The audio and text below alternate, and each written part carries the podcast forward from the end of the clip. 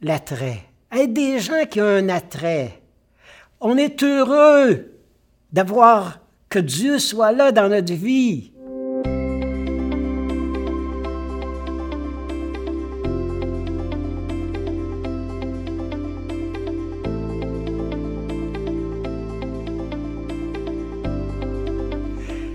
Alors, bienvenue à notre rencontre d'aujourd'hui. L'abbé Christian Beaulieu. Alors, notre, notre piste aujourd'hui, c'est demain, l'Église. Qu'est-ce que, qu'est-ce que notre Église va, est en train de devenir? L'Église de chez nous? Euh, quelles sont nos raisons d'espérer? D'espérer malgré tout, malgré les déceptions, malgré les lenteurs, malgré les retours en arrière? Nos raisons de continuer à mettre la main à la pâte. Une Église qu'on aime, une Église qui nous est chère, qu'on affectionne. Oui, elle est faite de gens en chemin, des pèlerins, des gens parfois un peu épuisés, euh, alors euh, qui, euh, des, parfois, le cœur peut manquer. Mais non, non, l'espérance, elle est là. Oui, des gens désespèrent, mais justement, il faut chercher les signes, les, vous savez, les signes qui, nourrissent notre espérance. Alors, je ne parlerai pas de l'Église de demain d'après, euh, vous savez, de façon, euh, une structure. Non, non, non, non, non, non. Est-ce qu'on voit poindre ici et là des signes de, d'une nouvelle vigueur qui nous donne euh, de nous étonner, qui nous touche, qui, nous rejoignent? À quoi va ressembler cette Église? qu'on est en train de bâtir, chacun dans notre coin, par nos groupes de prière, par nos groupes de partage de l'Évangile, euh, par les maisonnées, par les groupes d'adorateurs, par euh, les groupes du partage de la parole de Dieu. Oui, oui, il y a des pouces. Oui, oui, oui, oui, oui, il y a des signes euh, qui nous disent qu'il y a de la vie. Et, bon, c'est une vie fragile. C'est euh, un, peu comme euh, sont souvent aujourd'hui nos groupes euh, dans les changements. J'aime beaucoup la réflexion que Jacques Grandmaison faisait.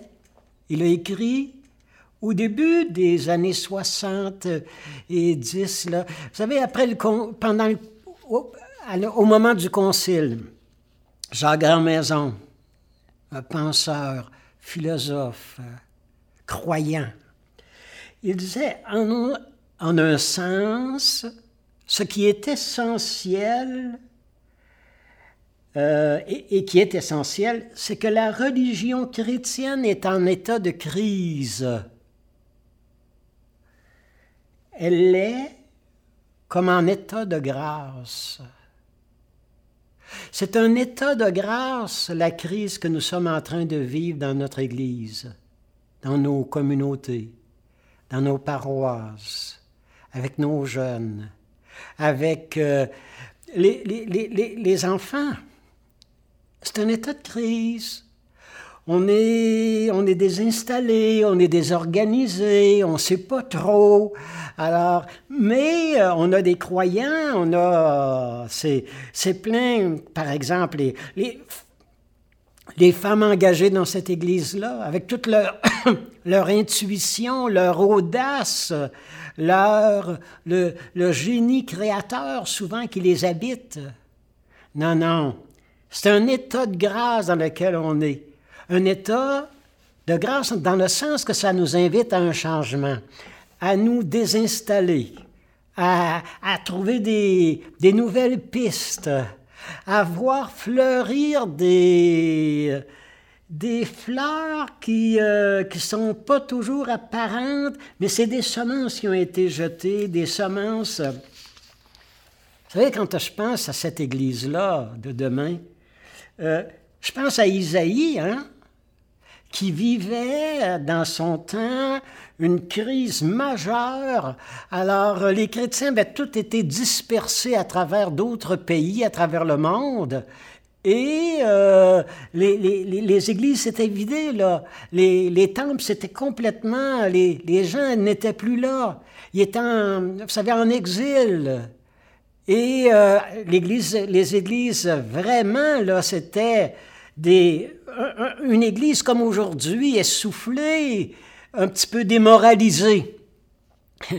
Et pourtant, le prophète disait aux gens de l'église, des temples, des synagogues, des petits groupes de prière, élargis l'espace de ta tente.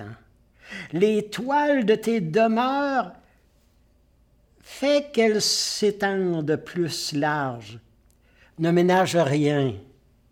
Allonge tes cordages, tes piquets, enlève-les de l'eau où ils sont plantés pour les planter ailleurs. Car à droite et à gauche, tu vas déborder. Ta descendance héritera de nouveaux peuples, de nouvelles euh, personnes que tu n'as jamais rencontrées, que tu ne connaissais pas, qui n'ont jamais entendu parler de leur Dieu. Ne crains pas, euh, n'éprouve pas de honte pour ce qui nous arrive. Ne rugis pas de ce que nous sommes devenus. Oublie ta honte et tu t'en souviendras plus. Tellement les gens vont redécouvrir euh, la, prière, le besoin de Dieu vous savez, c'est pas Dieu qui nous a abandonnés, là. C'est nous qui avons pris des distances. Alors, on est rappelé à l'ordre. Alors, mon, thème d'aujourd'hui, sur Demain l'Église, alors, qui, nous invite à, voir toutes les petites poussées de vie qui se font ici et là, euh, groupe de prière, partage l'Évangile, les maisonnées. Alors, je m'inspire d'un livre, alors, Demain l'Église, alors des lettres aux catholiques qui veulent espérer. C'est par un groupe de théologiens, d'éducateurs, euh, de personnes engagées euh, dans la pastorale, euh, des, gens d'ici, des théologiens, des personnes qui, des penseurs. Alors, dans ce, petit volume Demain l'Église, vous savez, des Brigitte Bédard, des Sébastien Gendron, des, des Jonathan Guillaume, alors Valérie Roberge, Dion. Alors, vous savez, ils sont des gens engagés, des gens qui croient à notre Église et qui nous donnent des pistes. Ça fait du bien. Ça nous, euh, ça nous fait retrouver du souffle, de l'élan. Ça nous redonne le cœur à l'ouvrage. J'aimerais ça aller, en pensant à cette Église de demain, je voudrais vous donner un témoignage. Alors, euh, qui, euh, vous savez, qui est touchant, le père Pierre Sirac, qui a fait un travail d'évangélisation aux Indes, qui a donné, euh, en s'occupant des pauvres, des, euh, des, enfants en particulier, il a redonné un souffle, il a vraiment donné un élan.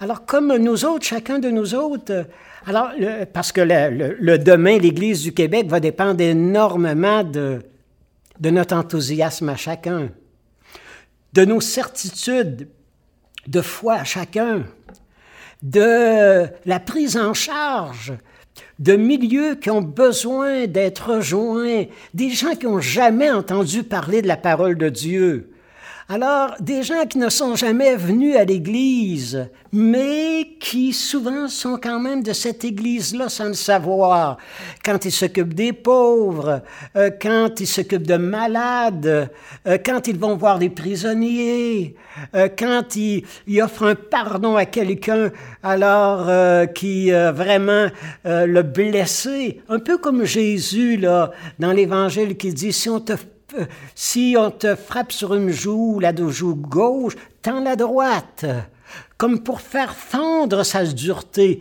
pour enlever euh, sa, vous savez, cette colère qu'il a en lui. c'est pas, c'est pas pour te laisser, c'est pas te laisser donner un, un, coup de poing d'en face si tu en as donné un. C'est pour le désarmer. C'est pour lui apercevoir qu'il a encore un cœur, puis en vaut la peine. Et c'est pas parce qu'il m'a euh, brisé ma réputation, et c'est pas parce qu'il m'a mis dans des mauvais draps que qu'il n'y a pas un être de lumière qui dort, un être de, de paix qui dort en lui. Et euh, mon, le fait de présenter, me présenter désarmé devant lui, devant elle, alors, euh, je lui tends une perche, je lui tends la main, je lui ouvre les bras, je lui ouvre mon cœur. Et c'est ce que fait euh, ce Pierre Cédrac. Vous savez, il est parti de la France, il avait 15 euh, ans, alors pour aller aux Indes, alors, et avec la certitude qu'il ne reviendrait plus jamais en France. Et il a étudié, il est devenu prêtre jésuite, et vous savez, euh, dans ce... Alors, quand il est mort à 98 ans, euh, il y a quelques dix ans, en 2012, mort à 96 ans, il disait encore quelques années avant que devant quelqu'un qui souffrait, devant un enfant malade sans soins, devant des adolescents, des jeunes qu'on faisait travailler dans des conditions vraiment inhumaines pour, euh, pour que des gens s'enrichissent. Le père euh, Pierre disait non, non, non, non, non, non, plus jamais, plus jamais. Euh, je vais, je me je vais me fendre encore le cœur en quatre pour aider ces gens-là. Ils ont tant besoin. Vous savez, cet amour qui nous vient de Jésus, qui nous vient de, de la, cette présence de, de paix, de lumière qui dort à l'intérieur de nous et que les gens attendent tellement. Vous savez, au sujet du Père Sirac, quand il témoigne, il dit qu'il a dû rencontrer il a dû aider, il a dû euh, vraiment accompagner à peu près 40 000 enfants pour leur trouver, leur bâtir un, orphelinat, pour leur ouvrir un, lieu de vie avec euh, ensemble. 40 000 à 50 000 enfants. Vous comprenez? Quand notre cœur s'ouvre, quand on on entend les cris des gens, quand on les, on, les voit pleurer, quand on les voit, euh, le regard, là, vous savez, qui attendent de nous. Demain, l'Église, elle va être ce qu'on leur a fait, chacun de notre don, chacun de nos services. Alors, et quand euh, ils voyaient des situations, même à 90 ans, hein, alors quelqu'un raconte, il était là devant une situation insoutenable, euh, devant des enfants qui avaient besoin. Et il dit, jamais rien ne m'arrêtera. Euh, je suis loin d'avoir terminé mon combat, 90 ans. Je suis loin d'avoir d'avoir terminé mon combat. Je vais reprendre. Et quand on lui disait, mais Regardez, il n'y a rien à faire avec ce monde-là, avec ces enfants-là. Alors, il y a trop de misère. Et il disait, euh, alors il sortait un plan de ses poches d'un nouveau centre, alors qu'il voulait bâtir pour ces enfants-là. Pas un sou, mais la confiance, l'espérance. Se fier sur les gens qui sont prêts à faire que notre monde soit plus beau il a jamais, il a été de tous les combats, hein? Les enfants pauvres, les familles euh, désorganisées. Euh, il a fait des routes. Euh, il a ouvert des, dispensaires. Alors, quand les gens disent que quand ils vont aux Indes, les centres, les maisons de, qui se Miss Hôpital Pierre Sirac, ça c'est répandu à travers l'Inde. Alors, vous voyez un petit peu hein, notre, notre Église, notre, notre espérance est dans tous ces chrétiens, là, ces croyants, alors qui, qui croient que notre monde peut être meilleur, notre monde peut encore changer. Alors, euh, et qu'on peut faire vraiment, mais vraiment une différence dans notre monde et lui apporter un peu de, vous savez, de, de nouveauté, euh, une espérance. Vous savez, des fois, devant notre Église, devant le manque d'engagement des personnes, devant la, peine que les gens ont de ce que notre Église est devenue. Bien sûr, d'abord à cause des scandales, les abus sexuels, et qui, qui, est une peine, mais qui est une peine, qui est une douleur. Et de tous les... Vous savez, parfois, la façon autoritaire que les gens d'Église ont eu de parler aux gens, euh, de les traiter, et de regarder peut-être trop souvent ce qui manquait au lieu de, de voir euh, leur beauté intérieure, la grâce qui les habitait, euh, le courage qu'ils avaient, l'audace qu'ils ont encore. Alors, qu'est-ce qu'on a perdu dans l'Église? Qu'est-ce qu'on a, qu'est-ce qu'on a perdu pour que, pour que les gens n'aient plus foi en, en, en notre Église? Aux chrétiens souvent, à ceux qui, qui ont la foi. Euh, qu'est-ce, qui a, qu'est-ce qui a manqué? Ben, peut-être euh, Jésus qui nous dit aimez votre prochain comme euh, moi je vous aime. Peut-être qu'on n'a pas su trop aimer. Peut-être qu'on n'a pas su trop assez pardonner. Peut-être que notre attrait, l'attrait, vous savez, dans les mouvements de fraternité anonyme, l'attrait plutôt que la réclame.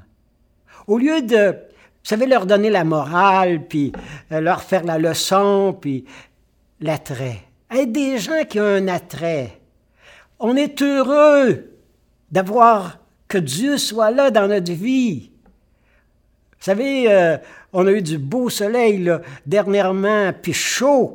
Et puis, alors, il y en a qu'on les regardait, puis on disait, mais d'où tu viens, tu sors d'où, t'es allé où? Ah, ben, je me suis fait euh, euh, chauffer au soleil un peu, alors, euh, mon, ça, ça, ça se voit. Est-ce que ça se voit qu'on est amoureux?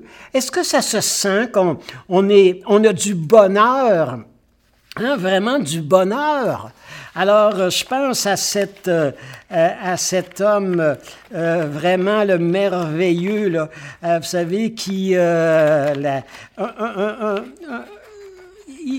il, était capable de dire dans un camp de concentration, à la dernière guerre, il était capable, le, le psychiatre Bernard Pi, il était capable de dire qu'il a été heureux dans les camps de concentration et que personne n'a été capable de lui enlever son bonheur, sa joie d'être.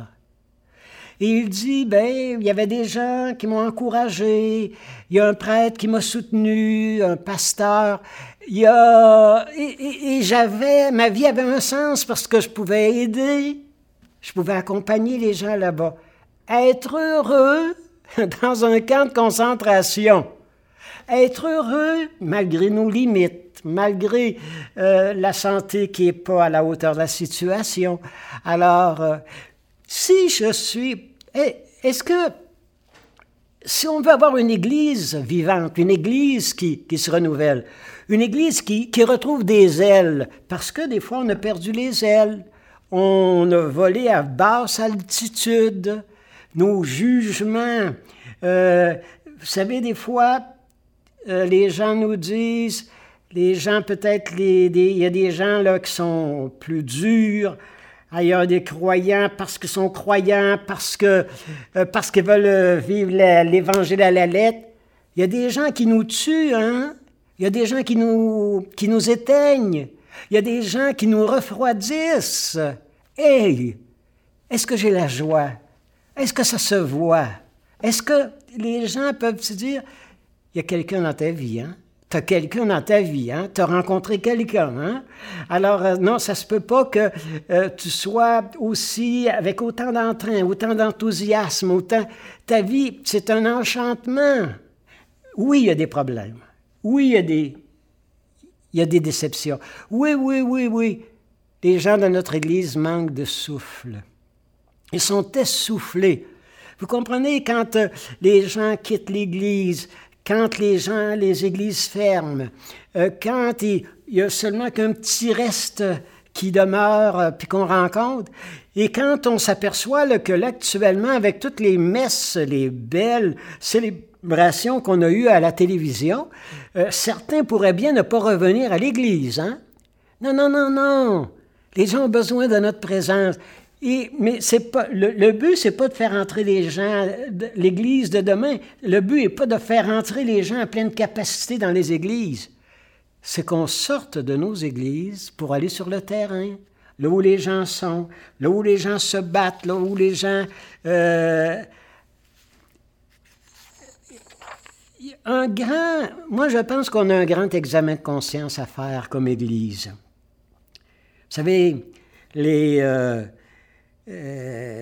nos paroisses, euh, on à nos églises. Euh, alors, et oui, oui, parfois on manque de souffle et, et, on connaît la déception.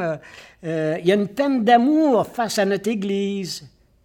On a un examen de conscience certainement à faire. Tout tous et chacun. Parce que chacun de nous est responsable de la crise qu'on est en train de vivre.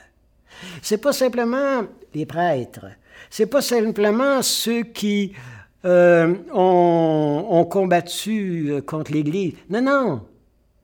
Si notre Église n'est pas plus attirante, si on n'a pas plus, euh, si on est, si on intrigue pas plus les gens, d'où est d'où tu viens? Où est-ce que tu as pris ça? Qu'est-ce qui te fait battre le cœur? Qu'est-ce qui te donne encore des ailes? D'où vient... Alors, on a un examen. Chacun de nous est responsable de l'état de ferveur euh, de notre Église. Reconnaître sa propre responsabilité pour que cette Église soit plus engagée, dynamique.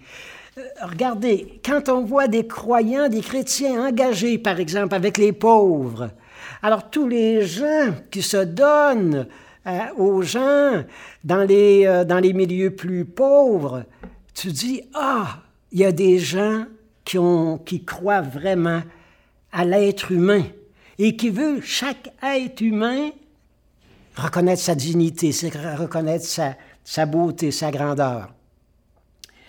Euh, est-ce que, est que ça serait possible que notre façon de témoigner de notre foi ne soit pas signifiante? Est-ce que c'est possible que, que, si la la, que si la population est point plus intéressée à nos, à nos rencontres, à nos partages, qu'on ne fait pas signe, on ne fait pas signe que de gens heureux, de gens en amour. Est-ce que c'est possible qu'il nous manque cette, cette, cette audace d'une vie donnée, d'une vie euh, consacrée aux personnes? Vous savez, euh, je pense... Alors, d'être... Vous savez, les, gens se sont éloignés de l'Église. Les gens euh, ne sont pas là. Comment on va être des ponts pour les rejoindre? Comment on va bâtir des passerelles? Comment on va trouver des manières devant toutes ces rivières qui nous séparent les uns des autres, nos différences? Comment on va faire? On va bâtir des passerelles, des ponts. Alors, euh, euh, pour être capable de, de, rejoindre vraiment là où les gens sont. Vous savez, comme euh, je pense à cette euh, euh, à, cette dame-là. Alors, euh, une des nôtres, là, qui, savez, Gilberte Bussière, alors de notre, alors d'ici, du Québec, 158 jours dans un territoire où elle est surveillée, un territoire par le groupe, et elle est retenue par un groupe de djihadistes de Bobo Haram au Nigeria. Et Gilberte Bussière, missionnaire hein, québécoise de chez nous, elle donne ce témoignage. Cette expérience de dépouillement matériel total, cette privation de ma liberté, dans le silence et la prière, Dieu fait ce qu'il faut en silence. Jamais je n'ai goûté avec autant de profondeur la présence de Dieu. La paix, la liberté intérieure me sont données. Et je nous laisse avec euh, ah, vraiment un texte de Madeleine Delbrel, une laïque qui a vécu, là, vous savez, euh, dans les années 40, engagée là, après avoir été chez les communistes. Alors, une femme merveilleuse, l'Évangile pourrait. Et, elle dit que la foi chrétienne, là, faut la vivre comme un danseur qui danse. C'est pas beau, non? Seigneur, pour être un bon danseur avec vous, comme ailleurs, il faut savoir où cela mène. Il faut suivre, être allègre, souple, léger et surtout pas raide. Il nous faut demander, il ne faut pas trop demander d'explications sur les pas qu'il, nous faut faire. Il faut être comme euh, souple, se laisser rentrer dans la valse, dans la danse, suivre le rythme de l'orchestre.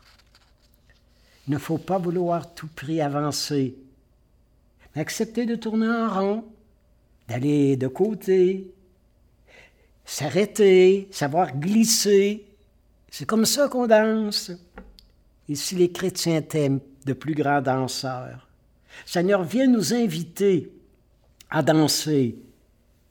Apprends-moi chaque jour à me mettre ma robe de bal, mon habit de gala.